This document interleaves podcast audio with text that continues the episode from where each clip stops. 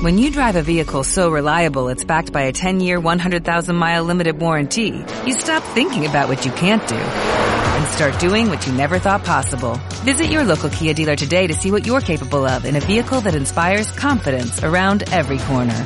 Kia, movement that inspires. Call 800-3334-KIA for details. Always drive safely. Limited inventory available. Warranties include 10-year 100,000 mile powertrain and 5-year 60,000 mile basic. Warranties are limited. See retailer for details. ¿Quiere oír la Biblia? Entonces abra las escrituras en el libro de Josué, capítulo 15, versículo 14, Josué 15, 14. Y hay un solo versículo que quiero leer. Tengo unos minutos para predicar, alrededor de un- una media hora, pero usted no se canse. ¿Tiene calor? No. ¿Tiene frío? No. Mira, alguien dijo por ahí que sí, pero no se preocupe, vamos a entrar en calor y vamos a ahondar en la palabra de Dios y vamos a disfrutar la palabra de Dios esta mañana. El Señor está aquí. Ya lo tiene Josué, capítulo 15, versículo 14. Dice así.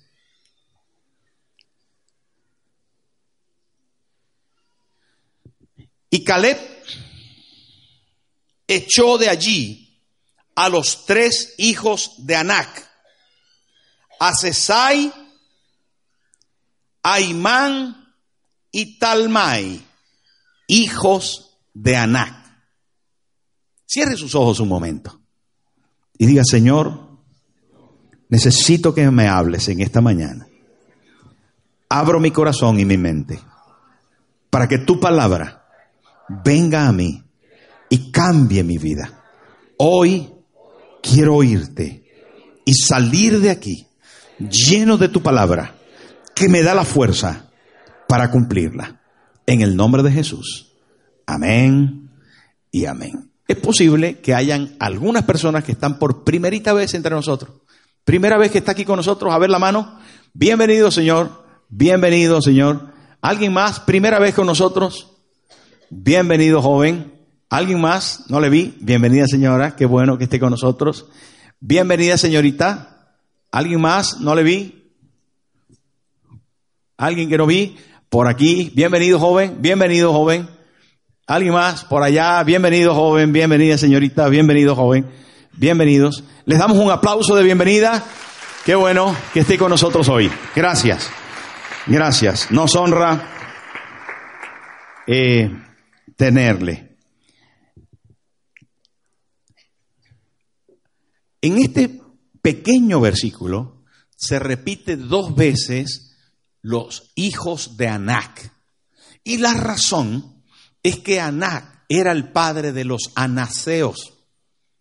Era una tribu de gigantes, gente muy alta.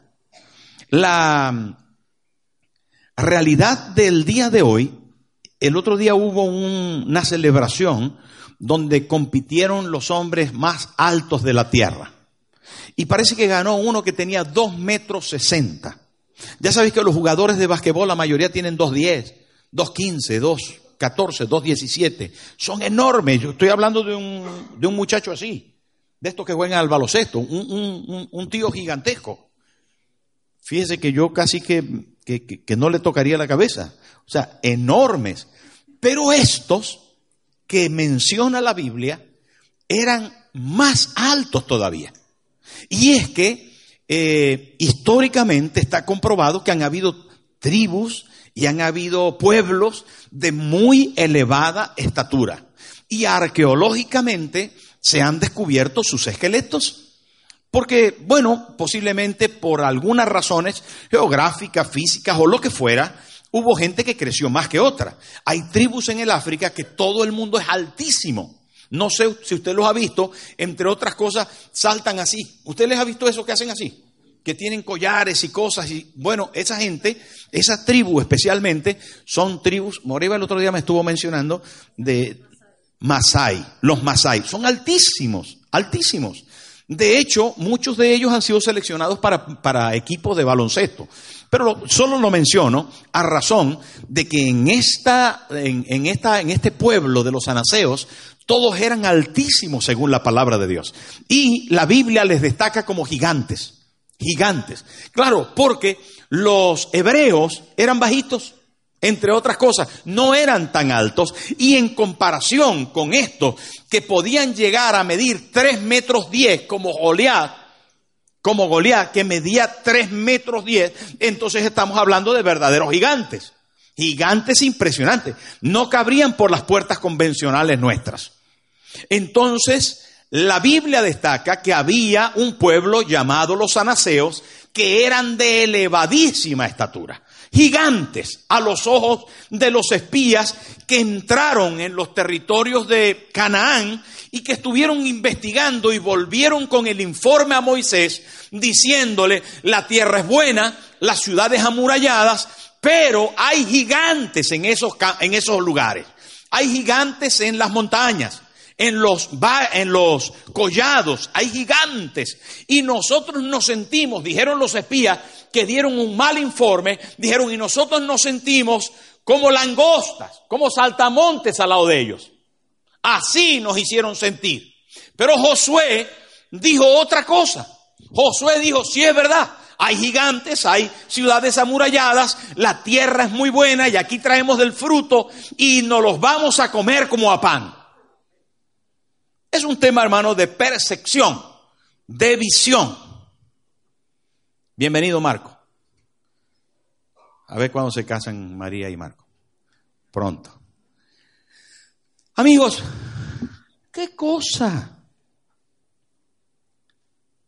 Pensar que la Biblia en un solo versículo habla dos veces de los hijos de Anac y habla diciendo que fueron echados por Caleb. Caleb a sus 85 años le dijo a Josué, dame ese monte. Y ese monte se refería a Hebrón, porque en esa montaña llamada Hebrón había sido el lugar de los patriarcas. Abraham se radicó allí, junto con Isaac y Jacob. Allí fueron enterrados, allí se enterró a Sara. Y allí en ese lugar había sido legendario, importante para todos los patriarcas. Todos tuvieron que tener relación o tuvieron eh, eh, eh, bastante que ver con Hebrón con esos territorios. Pero cuando llegó Josué a la conquista de Canaán, que pasaron, que atravesaron el río Jordán y comenzaron a conquistar esa tierra, esa tierra estaba poseída por los hijos de Anac, los gigantes. ¿Por qué estaban allí los gigantes? No lo sabemos. Pero una cosa sí sabemos. Allí estaba la semilla de la fe que representaba el padre Abraham la sucesión de la fe que representaba Isaac y Jacob. Y esa semilla que estaba allí enterrada estaba pisada por pies de gigantes. Y había que conquistarla. Ya sabéis, hermano, y no es nuevo para nadie, que el Antiguo Testamento es una figura, es una tipología, es una simbología de lo que en el Nuevo Testamento habría de cumplirse. Todo se dio para que nosotros pudiésemos tener lecciones claras acerca de lo que se daría lugar en el Nuevo Testamento. Y estoy hablando de Josué, y estoy hablando de los hijos de Josué o del equipo que Josué tenía representado en la vida de Caleb, y Josué, que quiere decir Salvador, que es el mismo término del que deriva Josué y Jesús. Mire, Josué Josué o Josué, Jesús. Es el mismo término, es el mismo significado. ¿Por qué menciono esto, hermano? Porque quiero llevarle al Nuevo Testamento y quiero traerle hasta la actualidad. Quiero que usted alíe las enseñanzas, la simbología, las lecciones del Antiguo Testamento, de lo que estaba sucediendo con lo que sucede hoy. Si en el Antiguo Testamento, hermano, Abraham se presenta como el padre de la fe, como la semilla de la fe, como de donde partió todo hacia el cumplimiento de la palabra de Dios, estamos hablando que en Hebrón estaba enterrado Abraham, Isaac, Jacob, y encima de ese entierro, de esa semilla, estaban los pies de los gigantes. Y ahora, el Josué que penetra la tierra de Canaán, encuentra que la tierra está pisando la semilla de la fe y debe ser conquistada. ¿Me está entendiendo? Nadie dijo amén. Ah, vale. Bueno, entonces creo que sí, espero que sí. Mire, Hebrón no solamente era el territorio de la fe original de los patriarcas, sino que en Hebrón se ungió al rey David, el conquistador, el que dirigió los ejércitos de el Dios de los ejércitos. David el ungido del Señor, el rey por excelencia en Israel. En Hebrón, hermanos, se dieron a lugar situaciones extraordinarias, pero luego estaba allí la situación comprometida en este pasaje. ¿Y qué vamos a decir más acerca de esto? Vamos a decir, hermanos, que la mayoría de las veces la semilla de la fe está representada en las promesas de Dios para nosotros. Dios nos dio las escrituras, Dios nos dio la semilla que ha prometido no solamente germinar dentro de nosotros, sino producir fruto en nosotros y para nosotros. La escritura, querido hermano, toda esta semilla de fe sembrada en aquel entonces y pisada por gigantes, también la tenemos nosotros. Y de forma representativa no es diferente lo que hoy nos pasa. Tenemos promesas que Dios nos dio y que deben cumplirse. ¿Usted quiere recordar las promesas en su vida? Dios no le prometió provisión, abundancia, fructificación. Dios no le, no le prometió salud. Dios no le prometió a usted, hermano, eh, vida eterna, una familia unida. No le prometió felicidad. No le prometió gozo, alegría, paz, conquista. No le, yo creo que sí. ¿Sí le prometió o no le prometió? Yo creo que sí. Dios nos prometió tantas cosas en las escrituras que están por cumplirse. Y usted tiene que conquistar esas promesas. Usted tiene que entrar a la conquista de esas promesas. ¿Y cómo lo va a hacer? ¿Sabe cómo lo va a hacer? Como lo hizo Caleb. Yo quiero ese monte. Y él sabía claramente porque lo había visto que estaba tomado por los gigantes, por los hijos de Aná. Lo repite dos veces el versículo. Dice, ahí vivían los hijos de Aná. Caleb echó de allí a los tres hijos de Aná. Y dice, hijos de Aná. Como por si acaso alguien se le olvidara que eran los gigantes. Y los gigantes, hermano, estoy hablando de esta gente enorme. Pero el primero se llamaba Cesai. Y saben otra cosa, que en la Biblia no solamente hay simbolismos que nos proyectan hacia el presente, sino que encima hay nombres que tienen que ver con un significado magnífico, con un significado aclaratorio para nosotros. ¿Sabe lo que quiere decir Cesai? Pues Cesai quiere decir el blanqueador, el que blanquea, el que le echa una capita de blanco al tema. Y no se nos puede quitar de la mente cuando hablamos de esa capita de blanco aquella expresión que Jesús dijo, sepulcros blanqueados hablando a los fariseos. ¿Se acuerdan de la gente que blanquea las cosas? La gente que tiene solamente apariencia. Y a eso le llamamos religión. Los que aparentan ser y no son. Los que aparentan cumplir y no lo hacen. Los que tienen una apariencia pero no tienen fondo. Religión es uno de los problemas más graves que tiene la humanidad. Y es uno de los problemas más graves que tiene la iglesia. Y es uno de los gigantes que tenemos que echar de nuestro territorio de la fe, de nuestro territorio donde está la semilla de la esperanza, del futuro, de la bendición, de la promesa. Tenemos que hacer que este Cesai se vaya del territorio donde está la bendición de Dios. ¿O no? ¿A qué se refiere, pastor de la religión? Mire, me refiero a el hecho de que tengamos preceptos, que tengamos eh, formas, mandamientos, eh, estrictos requisitos. Tienes que hacer esto, tienes que hacer esto otro, tienes que hacer esto otro, tienes que hacer esto otro. Mire, yo he ido a algunas iglesias donde dice, usted viene a la iglesia por primera vez, bueno, tiene que dejar de fumar, tiene que dejar de beber, tiene que ya no vestirse así, tiene que cambiar su vocabulario, ahora tiene que traer a su no sé qué, ahora tiene que mm, diezmar, ahora tiene que ofrendar, ahora tiene que aplaudir, ahora tiene que cantar.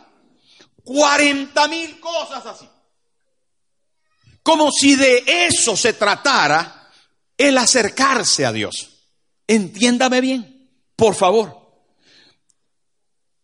El cristianismo no está basado en lo que tú haces o dejas de hacer, sino en lo que tú crees. Se lo voy a decir de otra manera. El cristianismo no está basado en lo que haces, sino en la relación que tienes con Cristo. Hermano, la vida cristiana no son mandamientos a cumplir. Es, una, es un acercamiento a la cruz del Calvario que te cambia. Si tú haces fuerza personal si dentro de ti lo que hay es el esfuerzo por intentar cumplir normas, estás haciéndolo mal. La primera cosa que Jesús le dijo a Nicodemo, te es necesario nacer de nuevo. La vida cristiana no consiste en lo mucho que tú puedes hacer, sino en lo mucho que Dios hace en ti. ¿Me estoy explicando?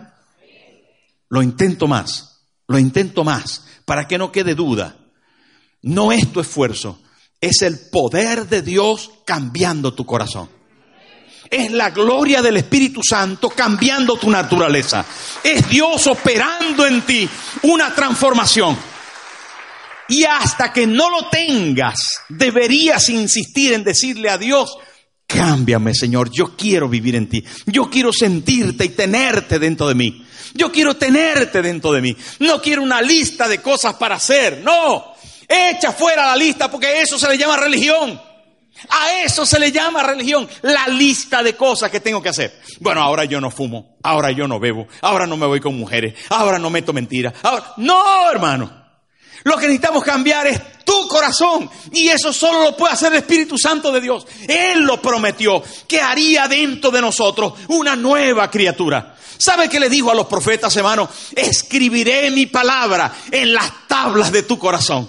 Yo las voy a escribir, las voy a poner dentro. ¿Sabe qué dijo el salmista David? Dijo, en mi corazón he guardado tus dichos hasta que la fe no penetre, hasta que la lista no te la meta dentro el Espíritu Santo y con ello la fuerza para cambiar la vida, no cambiarás. ¿Me expliqué o no? Entonces es cosa de relación, no de religión. Diga conmigo, es cosa de relación con Cristo. Díselo el que tienes al lado. Díselo el que tienes al lado. Mire, hay tantos versículos al respecto de esto que me llueven en la cabeza. La Biblia dice, Cristo en vosotros. Mire, Cristo en vosotros. ¿Cristo dónde? En nosotros. Dice, Cristo en vosotros, la esperanza de gloria. Porque si la esperanza de gloria está basado en algo, está basado en que Cristo dentro de mí me va a ser apto para entrar en esa gloria. No te preocupes tienes mucho que cambiar, Él lo hará si confías en Él. Él lo hará. Él lo hará. Dile al que tienes al lado, estate tranquilo, Él lo va a hacer.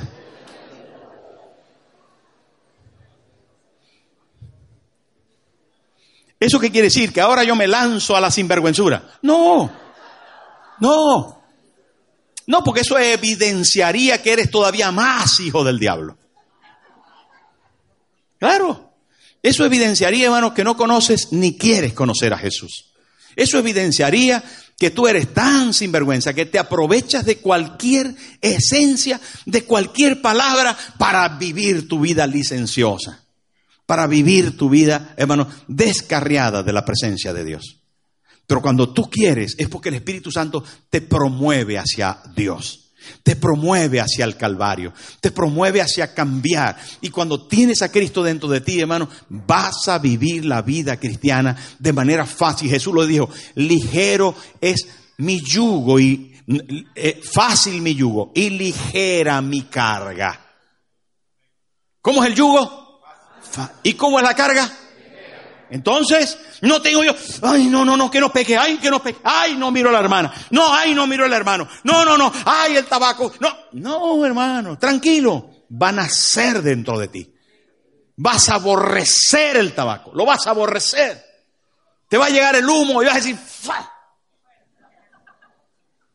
Te va a invitar el compañero hermano a fumar y vas a decir, no, no, no, no aguanto, me da ganas de volver. ¿Por qué? Cristo está en tu corazón y Él va a cuidar el templo del Espíritu Santo. Hermano, y ese gigante, y esos, ese gigante llamado Cesai, el que maquilla, el que blanquea, tiene que ser corrido de mi vida porque se llama religión. Hermano, se trata de eso que aparentamos. Se trata de, se trata de eso que maquilla. Mire, voy con mi esposa y todo el mundo cree, todo el mundo cree que, estoy bien con ella, que le amo, que todo va bien en la casa. Y llegamos a la, a la casa, dos demonios.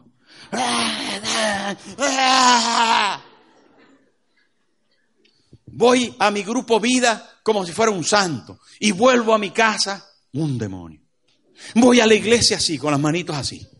Y entro y dice, ay, qué buena persona es este. Y luego me voy por ahí. ¿Sabe, hermano? Apariencia.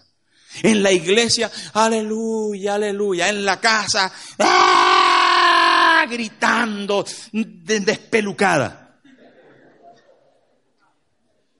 Maquilla, blanquea, sisai, blanquea. Ese gigante fuera. Ese gigante de la religión y de la apariencia fuera queremos vivir una vida profunda con Dios. Amén o no. Una vida de relación, de verdad. Ya no tienes que fingir. Ya no tienes, hermano, que, que intentar cumplir y, y maquillar las cosas. Porque Dios te va a hacer, hermano, que seas sincero, profundo, que tengas una relación de verdad, que amanezca y tu alma, tu espíritu diga, gracias Dios. No te, oh, voy a poner de rodillas porque tengo que orar. Si no oro, si no oro, el pastor luego me va a castigar. eso no vale de nada, ¿sabes? Eso no vale de nada. Vanas repeticiones. Religión. Aleluya, aleluya, aleluya, aleluya, aleluya. Eso no vale de nada. No vale de nada. Cuando nazca de tu corazón. Cuando el Espíritu Santo te lleve a orar, a buscarle a sentir de verdad la necesidad, entonces estarás en el camino correcto. Y si Sai se habrá marchado de tu tierra de la promesa, de, encima de la semilla de la promesa de Dios. Hermano, pero no solamente estaba Sisai, sino que dice ahí la palabra que estaba también Aimán. ¿Cómo se llamaba? No es Imán, es Aimán. Mírelo, Aimán. Y este es el que bloquea. Imagínese un tío de tres metros y tanto bloqueando la portería, no entra ni el aire. Imagínese jugando al, al, al, fútbol americano, ese tío que viene con la pelota así, y, o que tú vas con la pelota y él te está bloqueando ahí. Imagínate cómo podía ser. Este señor Aimán es el que bloquea. Y vamos a pensar en las cosas que nos bloquean. ¿Y sabe qué es la primera cosa que se me ocurre? La que Jocelyn estaba testificando hace un ratito. El temor, el miedo, la que nos incapacita para alcanzar, nos limita para poder lograr, nos impide, nos obstaculiza el poder, hermano, abrazar nuestro destino. La mayoría de las veces hay un gigante dentro de nosotros que está bloqueando, impidiendo que nosotros logremos el gran propósito que Dios diseñó para nuestra vida. Y necesitamos vencerlo. Necesitamos decirle a este imán, te vas de mi vida. Te vas de mi vida. Nadie me va a bloquear. Nadie me va a obstaculizar. Yo creo en el Señor y Él me va a librar. El bloqueador tiene que irse. bloquea el plan de Dios haciendo cantidad de cosas, sembrándote el miedo, diciéndote, ay no, eres mujer. Pero la mujer en Cristo tiene poder y tiene fuerza para alcanzar los propósitos de su vida. Tiene fuerza y valor para soñar y construir su sueño en el Señor. Al marido, al hombre de la iglesia le dice, este gigante le dice, no puedes, ya fracasaste. ¿Te acuerdas aquella que te destrozó el corazón? No vale el amor. No, no busques más. No puedes ser feliz en tu matrimonio. Pero el Señor te dice esta mañana, derriba al bloqueador. Haz lo que huya. Insiste porque hay felicidad para ti. Hay bendición para ti. El bloqueador no va a poder contigo. Hermano, empresario, tal vez intentaste en algún momento y no lo lograste. Pero la Biblia dice que el Señor está contigo. Y si Dios contigo, ¿quién contra ti? Insiste, empresario, insiste, lucha. Quiero recordar a un tío, hermano de mi padre, asturiano, que yo sepa, hermano, fracasó 17 veces y a las 18 tuvo éxito. Pero muchas veces, hermano, yo le vi corriendo con las cosas de un lado para otro porque le embargaban. 17 veces, hermano. Dicen que Tomás Alba Edison por miles de veces ensayó la bombilla eléctrica y al final iluminó la tierra. ¿Sí o no, hermano? ¿Cuántas veces has fracasado y los fracasos impiden, bloquean tu futuro? Hipotecan la posibilidad de tener éxito mañana. Hermano, lucha, no te des por vencido por amor a Dios. Mire, esto es una figura, es un símbolo del día de hoy.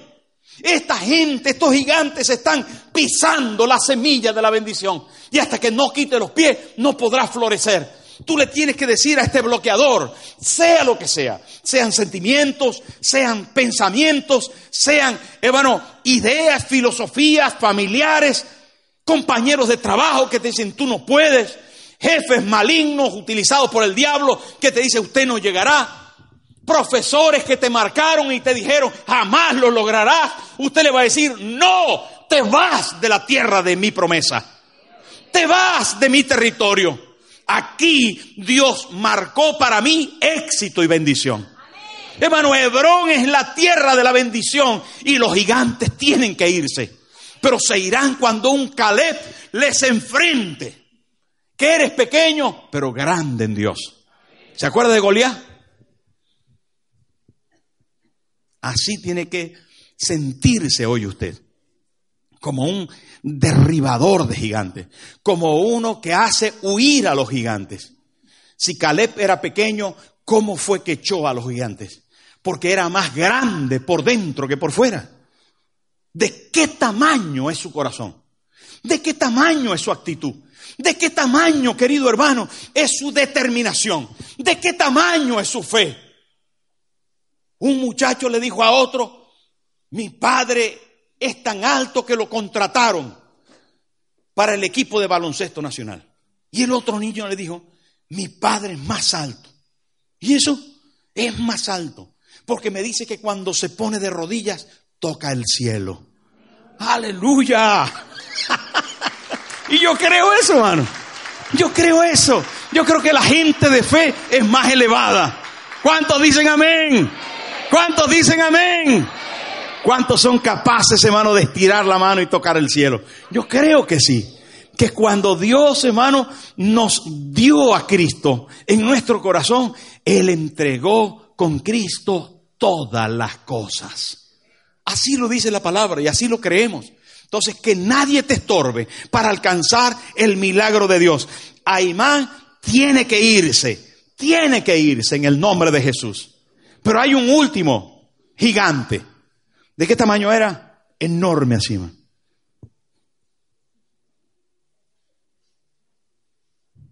Pero es más grande que usted. Más grande que su corazón.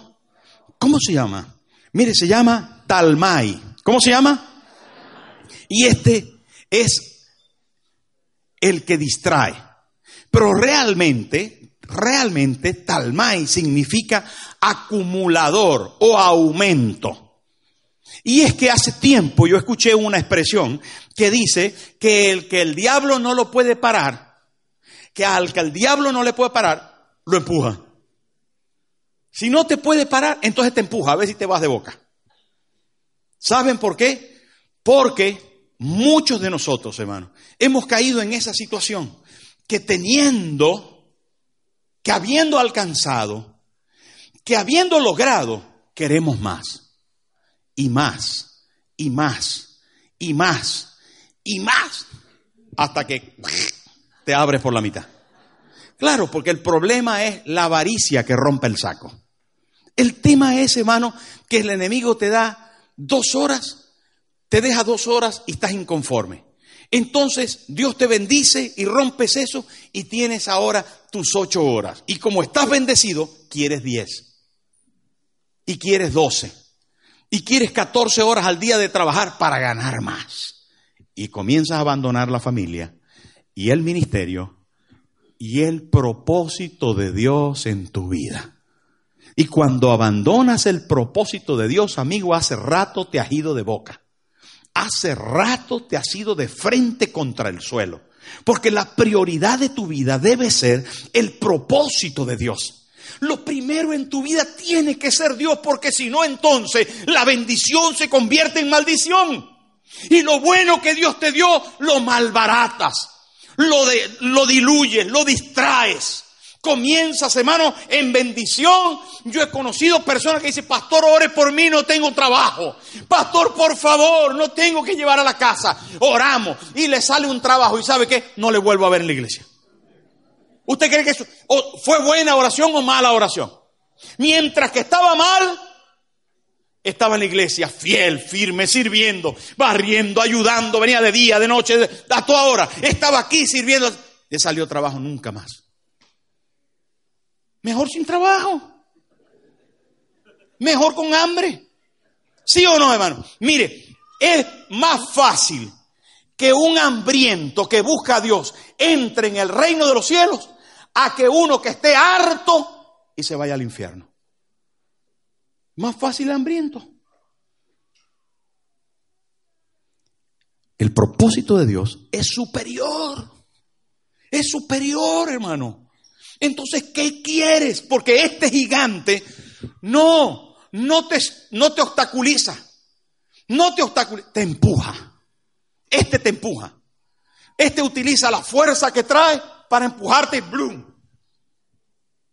Entonces, ojo, ojo, porque la distracción es un tema bien viejo en las escrituras a tener en cuenta. ¿Sabe qué dijo? ¿Sabe qué dijo el faraón cuando el pueblo dijo, "Vamos al desierto a hacer fiesta a Jehová"? ¿Saben qué dijo, hermano el faraón? La táctica que hoy mismo utiliza. Él le dijo a los capataces que hagan el doble de ladrillo. El doble de ladrillo. ¿Cuándo? El diablo quiere obstruir tu avance hacia el cumplimiento del, del propósito de Dios. Te aumentan el piso para que trabajes más. Te vienen gastos para que revientes trabajando. Te dice la jefa, ay, a mí me gustaría que estuviera cuatro horas más. Toma tu tomate.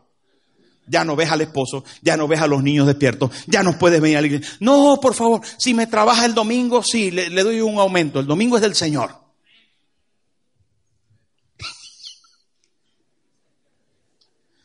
y hay que tener los pantalones bien puestos. Hay que tener la falda bien puesta para decir, primero Dios. Dígaselo al que tiene al lado, hermano, y agárrese los pantalones. Dígaselo al que tiene al lado, primero Dios. Dígaselo con fe. Esto es muy importante, hermano. Es muy importante. Son gigantes. Son, hermano, enemigos de la cruz de Cristo. Este trata de mantenerte ocupado, acumulando, aumentando. Es una especie de espíritu de diógenes, que acumulas, acumulas. Tienes cuatro sillas, quieres seis. Tienes seis sillas, quieres una butaca. Tienes seis sillas y la butaca, ahora una mecedora. Es terrible. Es terrible, hermano, porque no se harta. Este Talmay, hermano, no se harta, quiere más, y quiere más, y quiere más, y nunca está conforme, y nunca dice gracias, Señor, por estas seis sillas viejitas. ¿Sí o no? Usted se conforme. No estoy hablando, hermano, de una conformidad maligna, sino de una conformidad mm, que agradece, que tiene espíritu de gratitud y que no es que sea conformista, sino que es conforme y agradecido. No digo yo que no busque más, no, hermano. Aquí somos una iglesia vanguardista que queremos más y queremos mejor. Mire, queremos la, moqueta y las butacas y tener un, auditorio digno para el Señor. Lo mejor al estilo del espíritu de Salomón. Pero ¿sabe qué? Cuidado, porque lo primero es el propósito de Dios. Cuando nos salimos del propósito de Dios, entonces no andamos bien. Cuando usted cambia, hermano, el trabajo por Dios, entonces ya usted está adorando el trabajo. Cuando usted cambia las amistades por Dios, está adorando las amistades. Cuando usted transforma, hermano, la bendición de Dios en maldición, es porque no está cumpliendo con el propósito de Dios. Debe tener en cuenta que estos gigantes vinieron para pisar la semilla de la fe, para pisar Hebrón. Ahí están. Y encima Hebrón era montañoso. Así que usted tiene que tener buenas piernas espirituales, fuerza del Espíritu Santo para echar fuera de ahí a los gigantes. Los gigantes tienen que irse. Los voy a repetir para terminar. El que bloquea, el que maquilla y el que distrae. Bloquea, maquilla y distrae. El que maquilla, recuérdese que es religión. El que bloquea, el temor, hablamos de ello, obstaculiza para tu avance hacia el propósito. Y el que distrae, te empuja. ¿Lo entendió? Y pudieran haber más gigantes, pero el Espíritu Santo se los va a mostrar a usted para que abra los ojos, hermano. Para que abra los ojos en esta mañana y sepa que son enemigos demonios que se levantaron para robarle la fe en Jesucristo, que le va a dar la victoria y la satisfacción personal. Su satisfacción no tiene la base en el dinero. Escúcheme, póngase en pie, por favor, póngase en pie. Su satisfacción no es el dinero. Su satisfacción no es la prosperidad. Su satisfacción no es las relaciones humanas. Su satisfacción, hermano, no reside en lo que usted pueda lograr. Su satisfacción se llama Cristo, el único que nos satisface. Él es el único que nos satisface. Y si Él satisface mi alma, entonces no necesito nada más. Tómele la mano al que tiene a su lado, por favor. Y diga conmigo con sus ojos cerrados. Hoy decido echar fuera del territorio donde la semilla de la fe y la esperanza está sembrada. Los gigantes huirán, tendrán que irse de la tierra que Dios me prometió. Yo veré fruto abundante. La promesa se cumplirá para mi vida. Gracias Dios. Gracias Dios. With everything you have on your plate, earning your degree online seems impossible. But at Grand Canyon University, we specialize in helping you fit a master's degree in business into your busy day. Your graduation team, led by your own GCU counselor, provides you with the personal support you need to succeed. Achieve your goals with a plan and team behind you. Find your purpose at Grand Canyon University. Visit gcu.edu.